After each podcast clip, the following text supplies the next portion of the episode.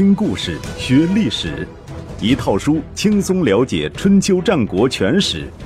有声书《春秋战国真有趣》，作者龙震，主播刘东，制作中广影音，由独克熊猫君官方出品。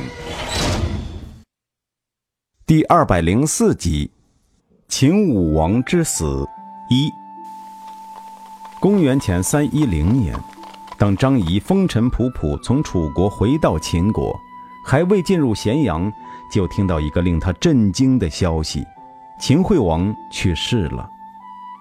秦惠王的一生不用过多评述，有几件大事是可圈可点的。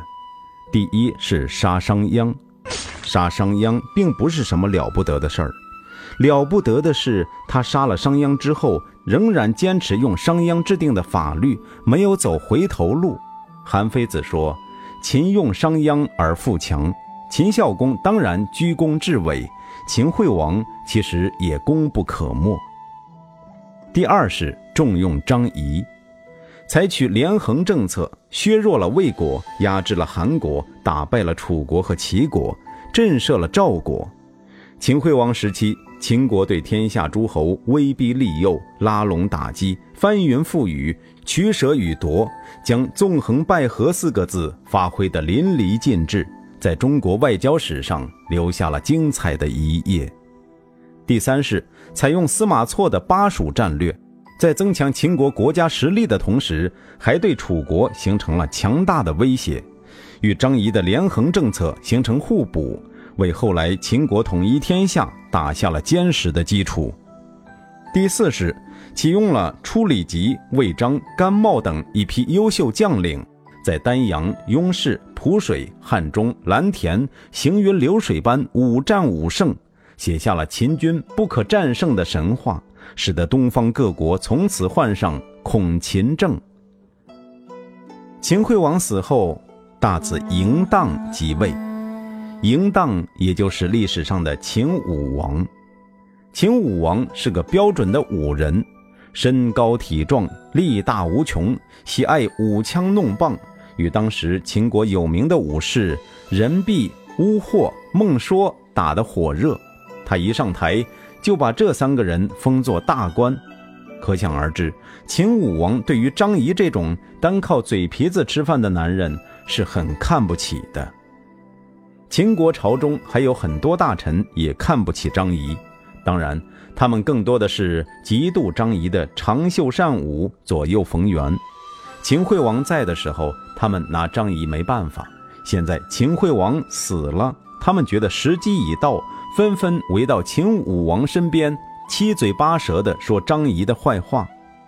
火力集中到一点：张仪无信，左右卖国以取荣。意思是张仪是个无信小人，到哪都是出卖国家以获取个人利益。有人更是放言，如果秦国还要用张仪，将被天下人耻笑。群臣的意见和秦武王一拍即合。张仪的脱身之计，张仪回到咸阳，便发现空气不对。对于久经江湖的他来说，这也是意料之中的事。一朝天子一朝臣，没什么大不了的，但接下来发生的几件事却不能不引起他的警惕。第一件事，丹阳之战的有功之臣魏章，原本也是魏国人，是张仪推荐给秦惠王的，历来被视为他的同党，现在受到牵连，坐了冷板凳。第二件事。张仪多年的宿敌公孙衍，居然放着韩国的相国不做，又来到了秦国。秦武王虽然还没有给其任命什么职务，但是此人已经可以自由出入王宫，非同小可。第三件事，甘茂原本是楚国人，经张仪和初里吉引荐，才受到秦惠王重用，平日里关系也不错，现在却开始有意回避张仪。当然，甘茂见到张仪还是很客气，只是每当张仪想跟他说点什么的时候，他就打着哈哈说：“今天的天气可真好啊！”好个啥？分明是阴云密布，风雨将至。种种迹象表明，张仪如果继续待在秦国，很有可能步商鞅的后尘。但是离开秦国又能去哪里呢？放眼天下，能够得罪的诸侯，张仪都得罪了。齐宣王和楚怀王对他恨之入骨，魏襄王和韩襄王对他敢怒而不敢言，赵武灵王性烈如火，根本不吃他那一套。燕昭王倒是跟他没什么瓜葛，但是以燕国现在的状况，估计不想惹任何麻烦上身。张仪倒不怕得罪诸侯，二十年来。他凭着一副三寸不烂之舌，出入各国宫廷，颠三倒四，搬弄是非，很多时候是在刀尖上跳舞，凶险万分。然而他从来没有感觉过害怕，因为他知道，只要有秦王在背后为他撑腰，就没有他摆不平的事儿。可是这一次，连秦王都不站在他这一边了。他就像那只曾经领着老虎行走于百兽之间的狐狸，突然发现老虎已经对他目露凶光，不由得寒意顿生。显然，老虎现在还在考虑要不要吃了他。然而，一旦老虎下定决心，他势必无处可逃。即便他能逃出虎口，那些曾经被他戏弄的百兽，又怎么可能放过他？他必须在秦武王对他下手之前，为自己找到一条后路。有一天，他对秦武王说：“夏臣为秦国服务多年，现在已经老迈不堪，不能再为大王奔走了，但仍想为秦国发挥一点余热，不知大王能不能批准？”秦武王不冷不热地说：“你说吧。”张仪说：“大王英明神武。”有号令天下之志，夏臣我是十分钦佩的。可是号令天下，既要有强大的武力，也要有恰当的时机。如果东方各国相安无事，而大王贸然出师，只怕引起诸侯的公愤，则田文、苏秦之流将趁势而起，再举合纵之旗，对我秦国那是大大不利。相反，如果东方各国互相残杀，大王您就有机可乘，师出有名。秦武王微微点头，示意张仪继续往下说。现在，齐王因为我拆散了齐楚之间的同盟，十分讨厌我。但凡我所在的地方，他必定兴师征讨。我在恳请大王把我这把老骨头派到魏国去，引诱齐国来进攻魏国。齐魏两国交兵，大王就可兵出函谷，装作要讨伐韩国三川的样子。但是并不一定要进攻，只是将大军驻扎在周朝的地界，威逼周天子交出九鼎和天下的地图，这才是称王的大业呀。说来说去，又回到挟天子以令诸侯这个话题上来了。秦武王虽然讨厌张仪。听了这番话，却不免热血沸腾。他和秦惠王最大的不同在于，他丝毫不掩饰自己对于权力和荣耀的欲望。换而言之，秦惠王或许对周天子还多少有些敬畏，秦武王却只将周天子当做个行货。如果可以的话，他是敢冒天下之大不韪，将九鼎扛回咸阳的。秦武王甚至突然觉得。原来张仪也不是那么惹人讨厌的。如果把张仪派到魏国去，可以引发齐国进攻魏国，也算是废物利用，总比杀了他要强。毕竟刚上台就杀先王的重臣，有点说不过去。想到这一层，秦武王说道：“那就辛苦你了。”张仪赶紧下拜领命。秦武王又说。既然你代表秦国去魏国，不能过于寒碜。这样吧，寡人派魏章担任你的副手，再给你革车三十乘，别让魏王小瞧了咱们。秦武王心里暗自得意，这可真是一举两得，连魏章也打发走了，从此眼不见心不烦，通体舒泰。张仪等的就是这句话。代表秦国，只要有这顶帽子戴在头上，他便走遍天下都不怕，到魏国更是轻车熟路，不在话下。就这样，张仪以秦国常驻魏国代表的身份，风风光光地来到了魏都大梁。齐宣王得到这个消息，果然兴师伐魏。魏襄王害怕了，张仪却很镇定。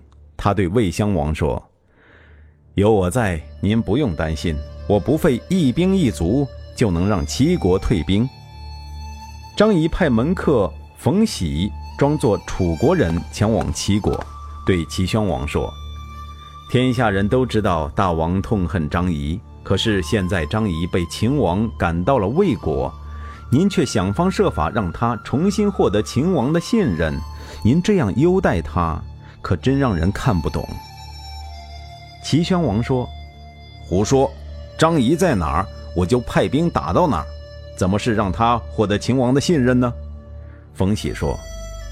您有所不知，张仪离开秦国的时候和秦王有个约定，于是将张仪对秦武王说过的话又原原本本转述给了齐宣王，然后说道：“大王兴兵伐魏，正中秦王下怀。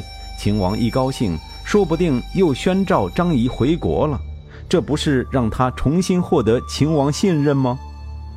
齐宣王一拍脑袋：“哦，是啊。”幸好有您提醒，差点上了张仪的当了。魏襄王不知道张仪使了什么招数，只知道齐国在张仪的劝说下果然退兵了，不禁对张仪佩服得五体投地，于是又任命他当了相国。一年之后，张仪在魏国去世，享年不详，魏章从此没有记载，不知所终。与国君盟誓，甘茂的谨慎。张仪离开秦国后，秦武王就将相国的职务一分为二，分别任命初里吉和甘茂为左右丞相。甘茂原本是楚国的下蔡人，自幼博览群书，精通诸子百家之说。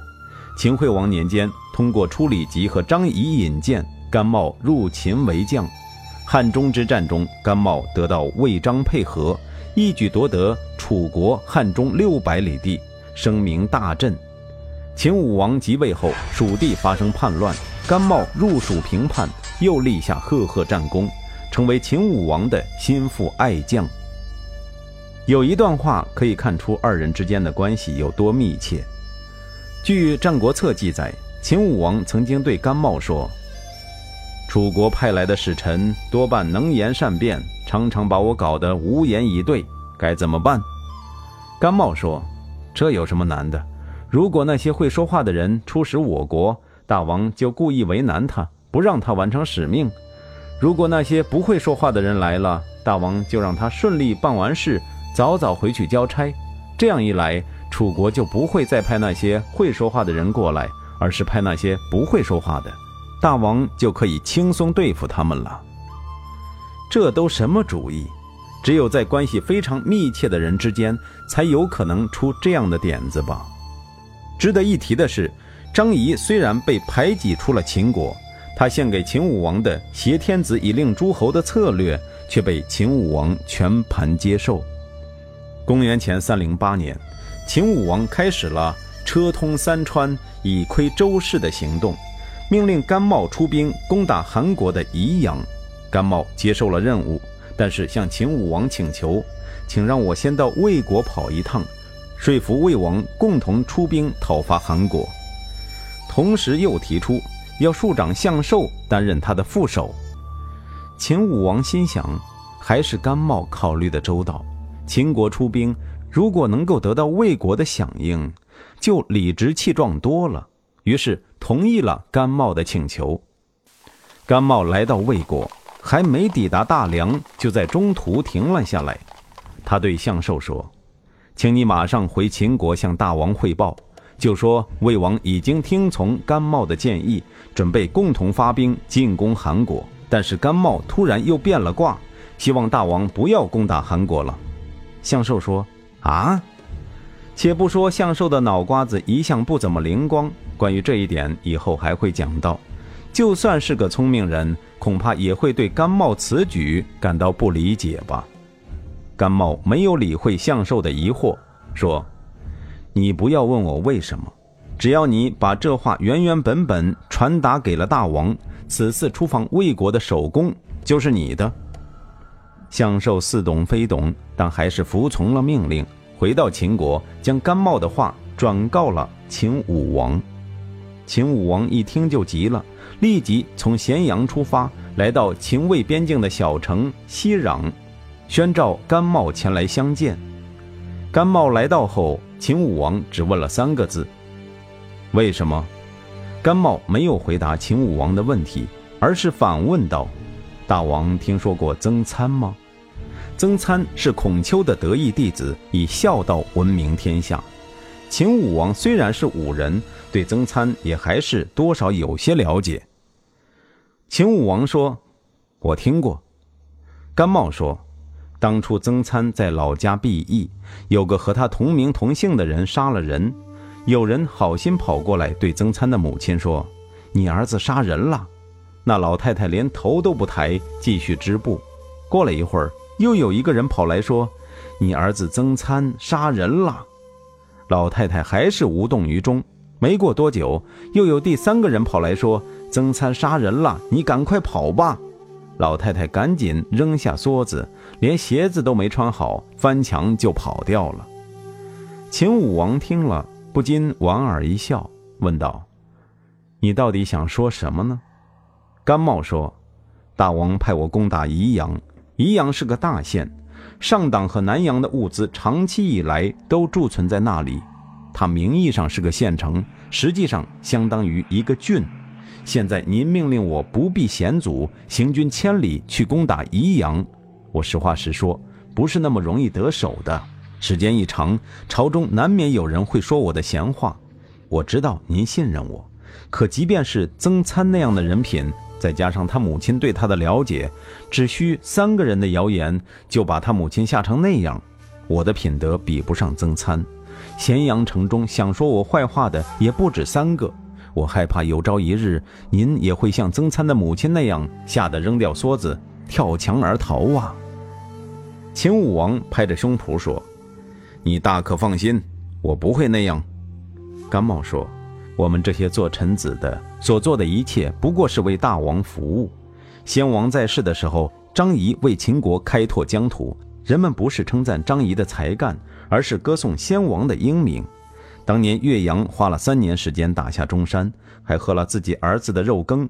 胜利回朝论功行赏的时候，魏文侯却拿给他一箱子诽谤他的举报信。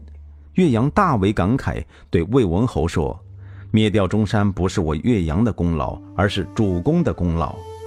而我只不过是一个漂泊在秦国的异乡人，承蒙大王不嫌弃，被委以重任，嫉妒我的人不知道有多少。”其他人便也罢了。如果初李及公孙衍这些人都劝说您不要攻打韩国，您必定会听他们的意见。这样一来，您就欺骗了魏王。韩国的相国公仲朋本来就亲近秦国，和我的私交也不错，他会认为伐韩只是我个人的主意，我就把公仲朋也得罪了。初李吉乃秦武王的叔叔，用兵如神，劳苦功高。倒不至于嫉妒甘茂，只不过初里吉的母亲是韩国人，公孙衍曾经做过韩国的相国，他俩都是朝中的亲韩派。甘茂最担心这两个人站出来替韩国说话，是以有此一说。秦武王当即表态：寡人绝不会因任何人的话动摇攻韩的决心。你如果不放心，寡人可以和你立下盟誓。春秋时期，君臣之间相对平等，以君蒙臣并不稀奇。到了战国时期，各国都先后建立了中央集权，君王具有绝对权威，君臣盟誓就比较罕见了。秦武王在西壤和甘茂盟誓，可以说是非常之举，也表明了他不惜一切代价要攻下宜阳的决心。